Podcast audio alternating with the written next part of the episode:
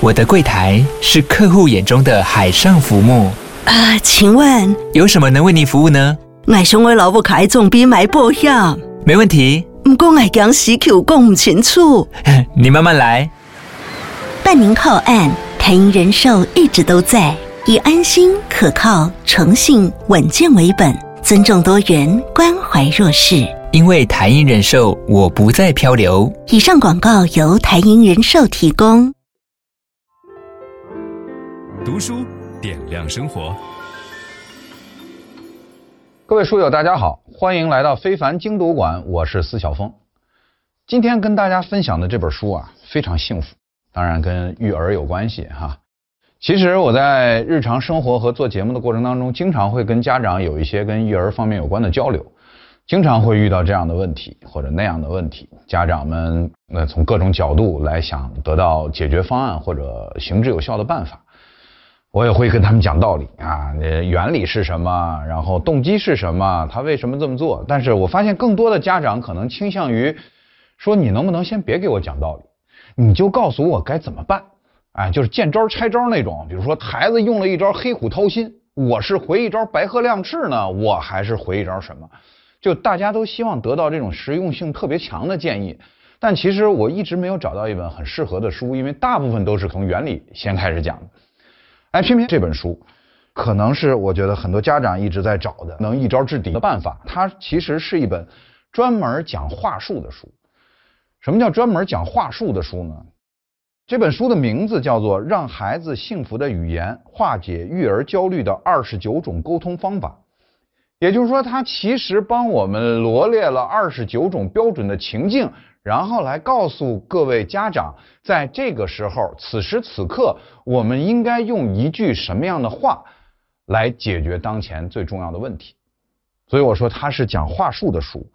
比如孩子就是不肯刷牙的时候，啊，孩子就躺在地下，我非要那个变形金刚的时候，或者孩子说干脆说，我觉得念书没意思，我再也不想去学校的时候。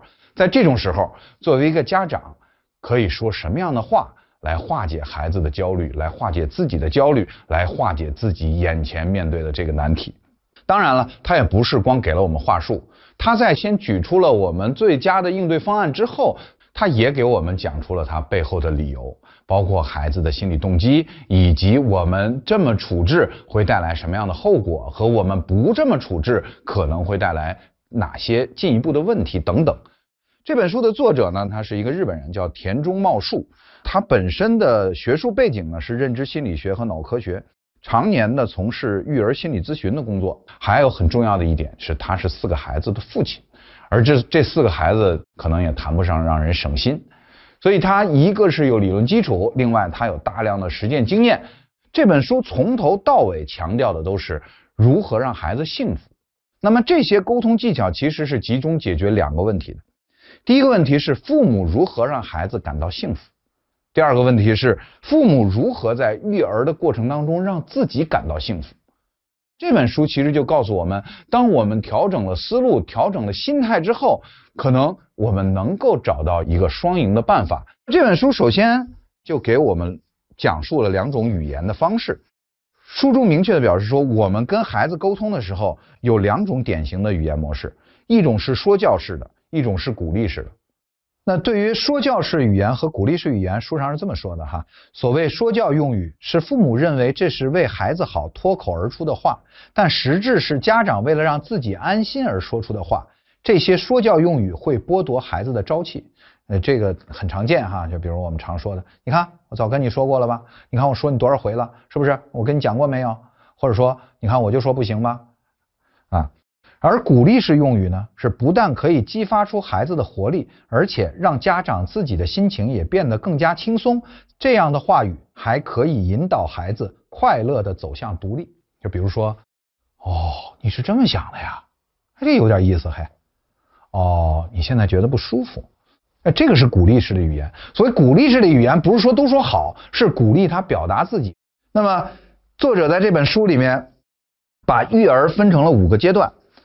罗列了二十九个场景，这五个阶段分别是什么呢？是零到三岁，它被被作者称为是初遇世界的阶段。那么三到五岁叫做个性初显的阶段，六到八岁是接触学校生活的阶段，九到十二岁是青春期的阶段，而十三岁往上，也就是十三加，就是在亲子分离做准备的这样的一个阶段。那么接下来咱们就逐一讲解这五个年龄段二十九个场景。当然，这里面有一些场景会让我们恍然大悟哈，那也有一些会让我们觉得不可思议。日本人都这么带孩子的吗？没关系，咱们边听边聊，而且后面大家也会有自己的这种思考和决断哈。首先，咱们先说零到三岁哈，零到三岁他列举了几个场景。首先，第一个场景是当孩子害怕接种疫苗的时候，你看他每一个这个场景的描述会说孩子遇到了一个什么样的情况。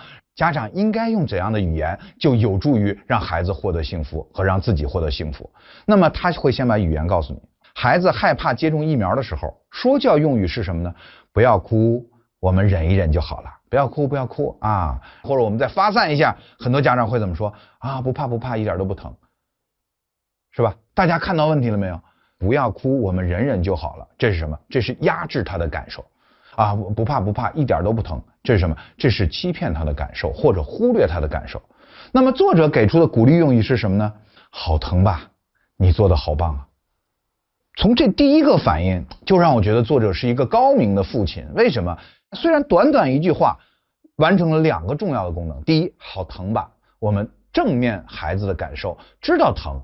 对吧？我们确认孩子对你觉得疼，这是我们能感同身受的，这是共情。然后好，你做的好棒啊，这是给予他鼓励。其实，在这个过程当中，呃，我们中国的很多家长，其实包括我们从事这种少儿节目制作的这些导演、制作人来说，其实也一直需要反思的，就是我们是不是随时随地都能够重视孩子的感受？因为孩子的感受啊，它就像天上的月亮一样。不管你看不看他，他都在那里。所以，如果你选择回避、选择忽略啊，或者选择压制，也不能改变他的感受这个事实。而我们与其这样，还不如选择一种更积极主动的方式，做一个积极主动的家长来面对这种感受，在共情的基础之上，我们再跟孩子一起来解决这个问题。作者说，你把它放到时间轴上再来看一下。你想想，再过二十年之后，你还会因为这个孩子今天害怕打针这个事儿而感到焦虑吗？你肯定不会。所以，时间有时候会帮我们解决很多问题，而我们不要永远争着抢着跳在时间的前头，去在孩子还没有准备好的时候就让他去达到那样的一个境界。好，这是这里面的第一个啊。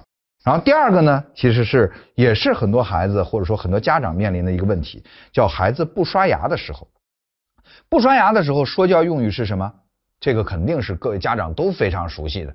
不刷牙的时候，说教用语是不刷牙会长蛀牙的哟。那其实很多家长可能说，怎么会不刷牙？为什么不刷牙？怎么就你事儿多？谁不刷牙？你看看谁哪家小朋友不刷牙？你为什么不刷牙？对吧？刷去。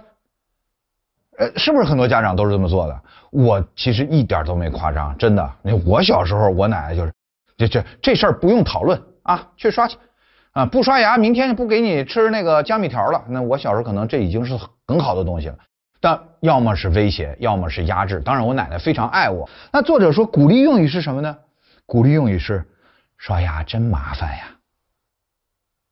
哎，有没有那点菊次郎的夏天那个电影的那种感觉哈？就我并没有强迫你去刷牙，我也并没有指责你嫌刷牙麻烦这件事儿，我只是重复了你的感受。刷牙真麻烦呀，哎，但是作者说，事实证明，不论你的孩子在当天是不是通过跟你的争吵刷了牙，多年以后几乎没有不刷牙的孩子。